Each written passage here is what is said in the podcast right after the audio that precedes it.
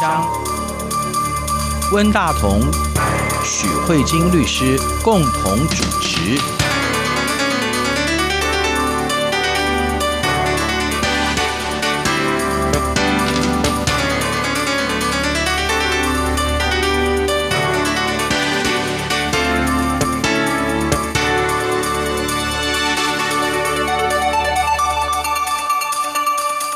各位听众好，这里是中央广播电台两岸法医信箱，我是温大同。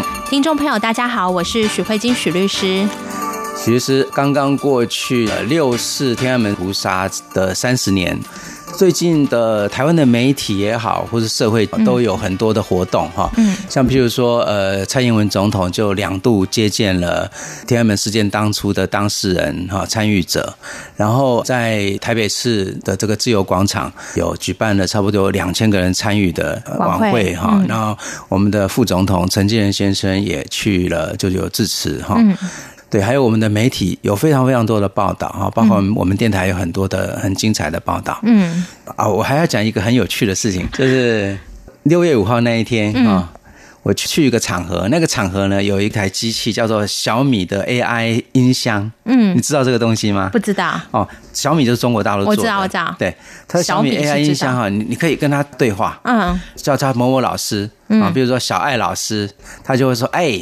他会回应你，你只要叫他，就跟 iPhone 的 Siri 功能很像。对对，他会回应你，然后这你接下来你就可以跟他说，哎，你叫那个扫地机开始扫地，那扫地机就会开始运作。嗯，然后或者是说，我想听那个邓丽君的歌，它有这些功能。嗯，那其中还有一些功能，就是啊，我要出门了，他就会说啊，你早点回来。当然还可以问其他的问题。我们这些朋友在那边开玩笑，就问他说，昨天是几月几号？嗯。昨天是六月四号，对，因为他是六月五号，那是六月五号，对，他的回答居然不是这样哎，然后回答他的回答是今天是六月五号，星期三，农历几月几号这样子，嗯，他就觉得很有趣嘛，就回过头来去问他说，那前天是几月几号？他前天是六月三号。礼拜一怎么怎么讲讲，嗯，然后今天呢？今天是六月五号，然后昨天呢？他又讲今天是六月五号啊，好酷哦！对，他就是这个小米的设定里面完全不能讲今天是六月四号，嗯，我们在场每一个人都觉得不可思议的荒谬。理解，因为我那时候看到一个脸书上的朋友提到，就是说。很多网络都有进行审查，对，所以就各式各样网友也有很多关于语言上的创意，对对对，想要去突破关于文字上的部分，因为直接直白的讲六月四号好像太直接了，然后大家就有各式各样的创意，对，所以你可以看到说六四天安门事件在。嗯中国大陆几乎到了一个极度防范、完全噤声、完全不准提到的一个状态。其实某种程度，六四天安门事件的当事者，他们都会说永不遗忘。嗯，我也觉得对中共当局来说，他们也是永不遗忘。他们其实用另外一种方式纪念。对对对，可见的这个事情，他是必须要去面对的。嗯，好，不管对于官方来说，还是对于死难者，或者说当初的运动者来说。嗯他们必须要去共同的去面对这件事情，中国的历史才会翻过这一页。其实，在谈到呃六四事件的时候，其实跟法律比较相关的，其实是台湾在陈水扁总统上任之后，开始在推动那个转型正义哈。嗯。那这个东西其实最重要，最早最早是关于二二八事件。对。像我的小时候，二二八事件也是一个禁忌，是不准讲的。嗯然后，所以我们那时候小时候也也真的不是不知道，因为二二八事件是一九四七，民国三十六年发生的，我那时候还没出生嘛。可是，呃，我们在台湾整个民主化的过程当中，二二八事件就会不断的被提起，嗯，平反，或是说面对二二八问题，把二二八的真相说出来，嗯。变成台湾民主化当中一个很重要的议题，而台湾很幸运是说，我们台湾的民主化是一个渐进的和平的过程，那个历史的真相就慢慢的揭露，慢慢的揭露，嗯，乃至于到最后，应该是李登辉总统，嗯，代表政府向二二八事件的受难者道歉，对，然后后来有二二八纪念碑，然后甚至有二二八的放假日，对，啊，还有二二八的博物馆，啊，还有很多的出版物，乃至于有二二八的这个基金会，哈，做所谓的补。偿，现在已经正式在陈水扁总统的时代，二零零七年改成用赔偿。啊，是改成赔偿，改成赔偿了，对对对，现在已经不觉得是补偿，对对对，那时候你看从补偿到赔偿，它都是一个很渐进的过程。嗯，就是政府不好意思说我错了。赔偿就是一种比较正式的道歉的意思，应该是说补偿的意思是我没有做错事，嗯、但我觉得你很可怜，我帮你一把，啊、所以这叫补偿。赔偿是对不起，我做错了，所以我赔你。对对对，所以这个也是我们在面对过去的政府的国家暴力所产生的伤害，嗯、在民主化之后，嗯、政府才会慢慢的去面对。那这件事情，我们也会相信这件事情在中国大陆以后。尤其像六四这样的事情，我想不只是六四，还有很多过去发生、现在正在发生的事情。对，包含像对法轮功，嗯，哦，或者像现在对维吾尔人的集中营，然后对西藏人的迫害，嗯，然后来自于过去像文化大革命啊，中共的话对文化大革命，它就是中央发了一个文啊，叫做否定。但是实际上并不准去讨论，嗯，啊，所以它永远都是处在一个不准讨论、不准讨论、不准讨论的状态。也是因为这样，他们没有办法去面对自己的历史，没有办法去总结自己的历史教训，总有一个很大块、很大块的禁忌。所以你会看到为什么大陆会有这种中央宣传部，嗯，或者是会有这种网络的删帖。他们的言论自由就是在这种极度的高压的状态之下，就是因为他们有很多很多的禁忌，他们不准去面对，嗯、这个社会就会变得非常非常的紧张。对，所以从这里可以看到，就是说台湾至少在做这样的修补，这样子去面对。嗯、当然做了可能我们并不是非常的满意，或者还有一些值得探讨的空间。所以呢，温大哥有提到，其实某种程度上都是一种政权的交替，从威权的体制，嗯、然后过渡到民主化的这样的一个体制的话，嗯、它会产生的一个对过去的那一段历史的一种检讨。嗯哼，那因为台湾其实，在二二八是，然后白色恐怖之后。经过这一段历史，然后最后解严。那解严之后，大家做什么？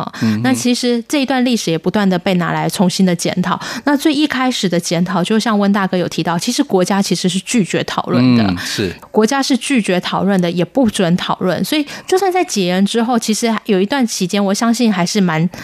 对，并不会说今天宣布解严以后，大家就觉得就畅所欲言。应该其实还是有一种紧张的程度在。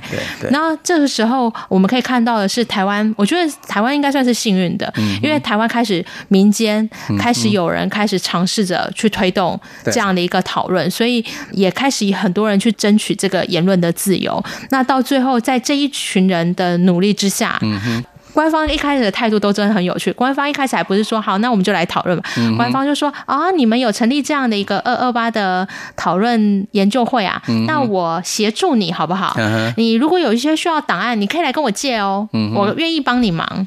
然后一开始是从协助的角色，然后后来呢，在一九九五年的时候，李登辉总统有以国家的身份对这些二二八罹难者或受难者进行做道歉之后，哎、嗯哼，那国家的态度越来越明确了。嗯、我们就开始想说，那发生这样的事情，国家也道歉了，那接下来要做什么？国家说，哎呀，那个时候其实很多时候都是不得已的。嗯、那我觉得这跟那个汉娜鄂兰说的一样，就是说很多时候。国家规定就这样吧，我们也只能依法行事啊。对那些错误的法院判决，那些错误的刑讯拷问，这些都大家都是依法行政。那所以呢，国家好像也没做错什么事情，但是发生这些悲剧，大家都不想看，所以我补偿你好了。嗯、但是还是有很多人觉得国家做的不够多，可是至少国家的态度已经有点改变，更促使了更多人的讨论。所以后来也就是因为这样子，到了陈水扁总统上任以后，那这个东西就越做越多了啊、比如说。从开始把从补偿改成为赔偿，嗯、然后有更多系列的纪念性的部分。嗯、那这些东西，我相信或许听众朋友，因为其实已经蛮长一段时间，从九五年到现在，已经其实也。二十几年了，所以其实蛮长的一段时间。啊、那也许大家可能或多或少有听闻这样台湾的一个这样的一个进步，但这个进步并不会因为现在，比如说像我自己的求学跟嗯、呃，我看到的小朋友们，嗯、他们其实对于这样的讨论，甚至他们已经不觉得有什么叫做政治禁忌嗯的状况，他们觉得我们现在的问题是政治太畅所欲言了，对，就是我们的言论已经好像已经。到一种完全无法管制的状况了。对，所以已经从一个超级禁语到一个现在已经好像是畅所欲言的阶段。那比较大的，我觉得继续大家还是持续的在做转型的工作。我觉得可以跟听众朋友分享的，可能是二零一六年，我们台湾有通过一个促进转型正义条例，对，成立了那个促转会，促转会是委员会，它而不是基金会，它是一个正式的政府组织。对对对对，是有公务员资格的。对对对对对对。那这个部分，我想就变得是一个比较大的争议。为什么呢？因为国家开始愿意协助讨论，其实我觉得是一个非常重要的。为什么？因为有太多的档案。都是国家持有，民间再怎么样的努力讨论，可能都力有未逮。嗯哼，我觉得这是最重要的，因为事实上我们在看很多文件的部分，还到现在还有可能有一些文件要申请调阅，还是有一些困难的。对，嗯，所以国家愿意将这些档案公布，然后甚至让学者进行系列的研究，我觉得这点是非常的重要的。那台湾现在越来越重视的就是关于这个处转条例，因为我们觉得更。希望有更系统化的部分，但是问题是，我觉得在做所有的转型，我觉得刚才有提到一个非常重要，很多的人最大的质疑是，当初大家其实都是依法行政，你凭什么现在来清算我？我当初作为一个公务人员，我也是依长官的指示，依法律的行为去做这件事情，为什么现在政治变天以后，我就应该要成为被大家唾弃的对象呢？那我觉得这里面，难道再一次的检讨是要让大家更了解历史，还是只是来？清算别人，我觉得这是一个所有转型都必须要面临的议题。呃，我前几天好像有看到有一个学者有谈到，台湾在研究这个转型争议的时候，发现大部分的加害者其实都是公务员，所以这是一个很值得我们去正视的一个现象，也是台湾这个社会就是从过去到现在，它事实上有一个很特殊的背景，就是在过去国共内战。政府逃到台湾来，他面对一个很大的压力，嗯，好，那他必须要用白色恐怖的统治的方式来阻止共产党的势力做大，啊，那所以在他可能采取了一些非常过当的做法，所以压制了某种民主的声音啊，所以这里面可能会有冤枉，可能会有人家借故报复，或是说陷害，也有可能的。可是那时候那些镇压，说不定在某种其实类似战争的状态之下，他有他。可能的正当性存在哈，呃，我觉得比较有意思的是说，其实台湾的转型正义，它是伴随着台湾的民主化的过程。政府越来越民主化，从解除戒严到国会改革，老国代、万年国代没有了，然后到总统直选，然后接下来又是国民党胜利，然后最后才又是政党轮替，然后政党轮替之后，原来的执政党又回来，然后接下来又再一次政党轮替。所以我的意思说，台湾的过去的执政党，他的权力并没有完全的消失。它削弱的过程是相当缓慢的，啊、嗯，所以也会让台湾的民主化是一个非常非常渐进的过程。嗯，其实也是因为这样，所以我们的，譬如说以二二八事件来讲，从禁忌到被谈论，到可以开始研究，甚至到了现在，有很多的诉说，完全不成为一个禁忌，甚至是一种。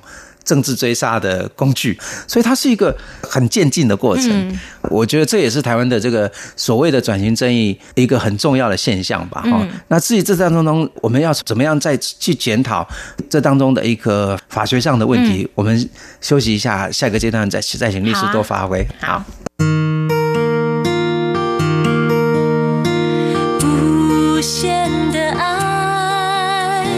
向全世界传开。永恒的关怀，来自台湾之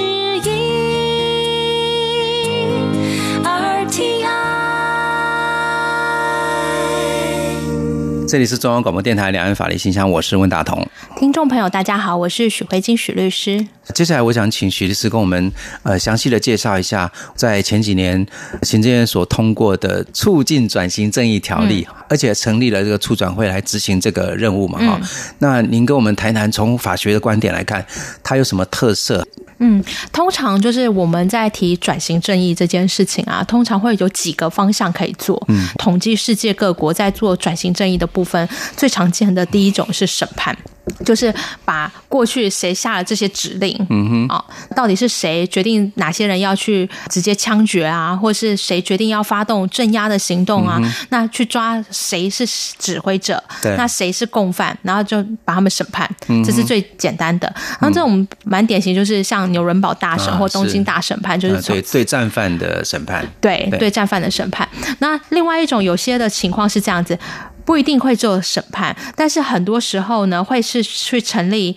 纪念馆，哎，台湾也有很多啊，像什么绿岛的部分，以前都是关政治犯，对，那现在这个状况就把它改成人权园区。对，像金美人权园区是以前那个军法局关，对，哎，对对对，对，那他就会成立一个当地就地的成立一个纪念馆，那把过去不公义的事情，然后变成是一种历史的教训，然后提供给大家，所以有很多这种各种的纪念馆，然后或是博物馆，类似这样子。那另外一种状况是说，审判跟成立纪念馆这件事情好像。好像意义也不大，嗯，因为这毕竟是一个呃见往之来的过程。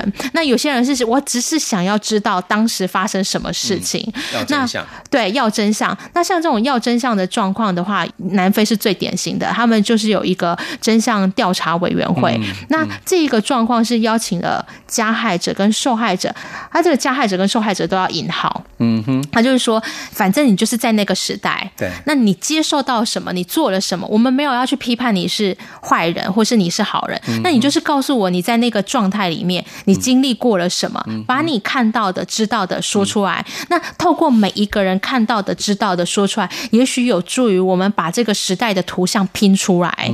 因为很多时候真的是。没有一定的状态，就像温大哥提到的，其实，在白色恐怖时代，你会看看所谓的加害人，往往都是公务员。那为什么公务员可能是往往的加害者？因为他们的依法行政，听长官的命令，他可能没有太多个人的主观的决定权在里面。所以，那难道你就说公务人员都活该，应该要？被抓去枪毙吗？倒也不是，所以他的意思是说，我可以理解，有些时候是一个时代的巨轮的问题。那这个部分大家说出来，有助于未来我们要做的事情，如何不要再让这样的事情发生？嗯、也许一开始是一个小小的源头，怎那怎么料出这么大的悲剧的事情？嗯、那所以像南非就是用真相的和解委员会。那我觉得法律的故事就是这样，法律的故事越在后面做的人，他就是越幸运。为什么呢？因为他。可以有很多人前面尝试的经验，所以他可以省去那些尝试的过程。嗯、所以像台湾的部分，它就是我们的促转会、促转条例，嗯、就是看着过去有。二战之后到现在，有这么多的国家进行做转型，嗯、所以我们就把过去所有人的经验，全部都拿来用，嗯、所以你就可以看到我们的促转条例里面有充满了各种国家转型的轨迹，包括了第一个开放政治档案，然后再来就是呃保存当初有问题的那些遗址，对，然后把它转型变成博物馆，对，那接下来我们还会去处理什么呢？比如说要真相，那什么真相要怎么去要呢？嗯、那就是。以前司法一定会判决某某人叛国罪嘛，某某人做了什么叛乱罪，还是什么外患罪等等，这些罪行都是扣的很重的帽子哦。那现在这个部分把这些判决给撤销。大概就是一个平反的概念吧。好，这是一种。嗯、那呢，我觉得真相调查的话，我觉得台湾现在目前是做比较少的。嗯、我们真的很多想要尝试做真相调查委员会，但是目前条文上有写，但是我觉得做的东西很少。嗯、那另外还有一些就是，呃，我觉得可能争议性比较高的，就是每一个时代的巨人底下都会有产生利益者跟受害者嘛。嗯、那对于寄存利益者，在透过这种不义的方式得到了利益，那现在要怎么样补偿？嗯、对他们来说，这已经是既得的利益。为什么你凭什么追回去？因为我也是合法拥有。嗯、那比如说，在台湾最明显就是党产，这些党产的部分要怎么处理？嗯、因为其实我记得以前我看过一个文献，就是那时候国民政府来台的时候，有对很多人，包括也有很多那种银行进行做土地的征收，嗯、就很多地主做土地的征收。那这些土地的征收之后呢，都成为现在很多公股银行的前身。嗯、那现在这些公股银行已经在台湾这么久了啊，张银。河库啊这一类的。嗯、那这些东西，你说这些土地以前都是我父祖父的，现在还还回来吗？嗯、所以关于这一类的不当取得的土地或者是党产，这这该怎么办？嗯、那这也有一个可以讨论。所以我们促转条例主要就是讨论这几个问题。哦、我们希望呢，能透过促进转型正义的这样的一个条例，达到希望能让正义某种程度上被落实。嗯嗯、这是第一个，这是。本身条例的设计，但是这个条例呢，在转型正义的过程中，其实最容易提到的质疑是：你是在清算我吗？嗯，因为你如果只要是抱着是一种报复跟清算，其实你的转型就会。是失败的，嗯哼，对。对，因为我觉得最大的悲剧就是没有人是坏人，但是悲剧却酿成了，嗯，这是我觉得人世间最大的悲剧。那转型正义就最害怕是这样子，公务人员依法行政，但是有很多人受难，然后你现在要说这两边的人到底谁才是真的有问题的，所以最害怕是碰到清算的部分。比如说以促转条例来说，我现在提到台湾这促转条例，因为我觉得也是一个台湾民主的实践，那不一定是非常成功，也许也有检讨的空间。比如说，我们最大的一个问题就是促转会的，我们有提到如何平反的部分。通常依照我们正常在正常状态之下的法院，如果你认为一个法院判决有错，你要走什么途径呢？嗯，再审。再审对，因为其实我们在两岸法律信箱介绍过非常多。台湾的部分有很多关于刑事冤案再审成功的案件。那我们在两岸法律信箱也曾经邀请屈正宏律师提到的这个金哲宏，就是也有很多关于再审成功，然后跟国家要求赔偿的。所以对于一个错误法院的判决，你唯一。的方式把它导向正途，就是透过再审，嗯、让再审的法院去废弃原来的判决，是是这是一个正途。所以换言之，也只有法院才可以去废弃法院的判决，嗯、让司法来告诉过去的司法你错了。是，可是我们的促转条例呢是。立法院通过，然后成立一个行政机关、嗯、哼行政部门的一个促转会。嗯、哼那呢，促转会这个行政机关却有很大的权力去宣告过去的法院判决是错误的，而撤销它。嗯、哼这里面碰到最大的质疑就是：这难道不是行政干预司法吗？但是它又是有经过立法院的授权。有经过立法院的授权，那就只是代表立法支持。因为以台湾的方式来说，如果是在中国可能没有问题，因为中国就立法最大嘛。对对对。对，但是如果在台湾的话，立法、行政、司法三权分立。对对。法院依法审判，所以是尊重立法权。对。那所以立法院立了一个法，对，让行政有一个行政的转型正义的部门。对。可是这个行政却可以废弃司法的。判决，对，那这个部分你就有一个少了一个监督的的状况嘛？那你权力的制衡，你在三权分立的这个游戏规则底下，他确实就会觉得引起别人的质疑。你行政一方面做执行的工作，你一方面又废弃司法的判决。那这个部分呢，其实当初立法院啊这边是有提案的人也是有一个说辞，他是说，因为其实依照我们现在正常状态的司法。已经其实已经案件太多，已经已经不胜枚举了。然后，如果你现在人力不够的情况，又要处理这些事情，而且这些事情都每一件都是不简单的。因为为什么会比现在的司法案件更困难呢？因为这里面涉及到了。历史已经很久远，年代久远，年代久远，很多人都过世了。对，调查证据什么都举证很困难。那你现在又要叫现在法官在处理，所以他说，在不得的已的情况有不得已的做法，所以我们必须要有一个专门在做这样促转会的工作。那他的想法是因为分工专业啊，我对这些过去威权体制的历史非常的熟悉，可能每不是每个法官都对过去的历史非常的熟悉，所以他会认为说平反会比。权力分立的这样的一个状态还要来得重要，嗯、我觉得他他的想法是说正义实现要及时。如果照你这样在训练一批司法人员，要等到什么时候啊？如果是以光。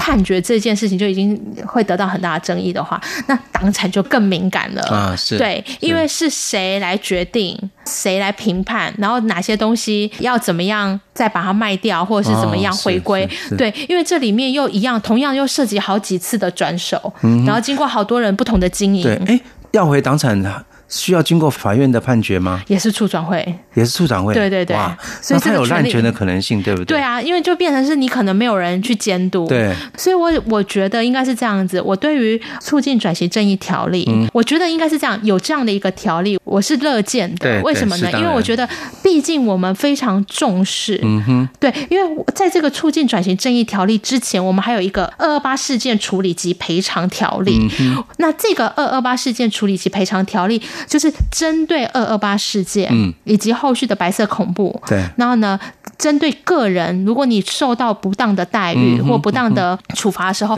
国家愿意还你名誉跟赔偿，对。对。可是促进转型正义条例这件事情，他说我们台湾不能再只有二二八这件事情，我们应该要更把。因为那种不易的感觉，或者是那个不易的时代，它触角其实是更广泛的，所以不是只有陪了人这件事情就结束了。你很多时候是对未来的教育，所以关于这样的一个条例利益是良善，我觉得是一个非常重要。我也觉得是一个，就像温大哥说，这这是一个民主化进程过程中可能是必然的产物。但是因为这个是因为是渐进跟尝试的过程中，那也有可能是一些。还有有待完善的部分。对对，那我觉得未待完善的部分，我觉得比较明显的就是关于这个法院判决的撤销以及党产的处理。我觉得这一块确实要再更细致化。是。那另外我自己啊，因为我们是法律人，所以呢，党产的部分。毕竟没有到司法的诉讼里面，可是像这个针对过去的法院判决，除了有就是他行政机关能不能废弃司法机关的判决以外，自己我看了一下促转会他的这些撤销这些判决的那些处分吧，那我自己觉得有一点可惜，为什么呢？因为如果假设我们已经前面有一个南非，已经做了一个和解真相的这样的一个状态走在前面，理当啊，就是假设是进步论的话，理当是坐后面的人。应该有机会超越他们，嗯、对吧？那我看了一下这些判决，是有一点可惜，他他还是太法律了。我为什么说太法律？他太像再审了。嗯哼，他太像再审，他的整个判决的写法就是会说，因为呢，比如说某甲，他当初可能因为叛乱罪被判了，比如说二十年，然后然后褫夺公权这样，他就会说，哦，是他叛乱罪，某甲叛乱罪主要原因是因为。某甲的自白，那这个自白是刑求跟疲劳讯问所得来的，所以这个不能用。然后不能用，又没有证据可以证明他有叛乱的东西，所以呢，可见这东西要无罪，所以我还你清白。我觉得这是有一点可惜的原因，是因为你会想要去撤销这个原判决。我们希望你有促转会的原因。我觉得依照促转会有一个非常重要的任务，就是还原历史真相，更应该要去了解，不是只有说因为行求所以不算，所以答案就撤销，而是应该要有更多的。嗯哼。我我自己啊，我自己，这是我个人认为，我觉得应该有更多的历史真相在这个判决里面。你要让我们知道说，这个人当初做了什么，然后呢，发生什么样的事情，然后结果怎么了？啊，对对对，就是他除了讲说他有刑求之外，应该还有一些更重要的事实。对，具体事实在那里，我觉得这个是一个非常重要。这个促进转型正义条例。它的 target 的范围已经不是只有你是二二八或者是白色恐怖才有适用，任何具有威权象征下哇所形成的。状态，他都是有机会是。透过这样的一个方式来处理，所以它的范围非常的广。是，他要除去的就是我们希望呢，在威权到民主的转型过程中，只要任何人有什么样的状况，都可以透过促进转型正义的条例得到某种程度的处理。我的处理的意思是说，不一定是赔偿，对，但是他也许可能是透过废弃司法的判决，或者是档案的公开。啊，是对，比如说你觉得为什么我们家这个孩子被抓进去以后，然后突然就变绿岛大哥，然后就送进去绿岛了？对，是。那这里面发生什么事情？档案你可以给我看吗？是对。所以他处理的面向其实是更广，所以我才会说促进转型正义条例，也许过程中粗糙，可是我觉得它是一个进步的原因，是它处理的范围已经不再是台湾好像只。处理掉二二八就没事了。嗯，是，没错，对，我觉得这件事情是非常重要的。对对，其实我们可以说，过去的这个威权统治的时代，事实上有很多类似这样的冤案。所以，我想台湾的经验，至少一个民主的社会里面，他开始有空间去面对过去的社会的伤痛，嗯，然后面对的，慢慢的去解决它。然后你我们可以看到台湾这个面对的过程当中，也是一边走一边跌跌撞撞，对啊，这样子啊，是也非常的有趣。那我们也希望说，呃，中国大陆终有一天能够也成为一个可以对话、可以面对过去伤痛的一个和平的社会，而不是永远把杀戮都变成禁忌哈，然后一直禁忌，一直禁忌下去，然后社会的张力、社会的紧张一直永远都存在着，那大家都不能讲话。那我觉得活在这样的社会其实也是蛮辛苦的哈。呃，今天节目就是时间的关系，我们就到这里结束了哈。嗯，好，谢谢温大哥，也谢谢各位听众，我们下周再会，拜拜，拜拜。自寻道向前走，自柔人间道，水和山走了多少数不着，天不老。把我家乡永远的好，看尽几世青山，青山处处是一剑锋刀。无缘路，怎么是走不尽长路？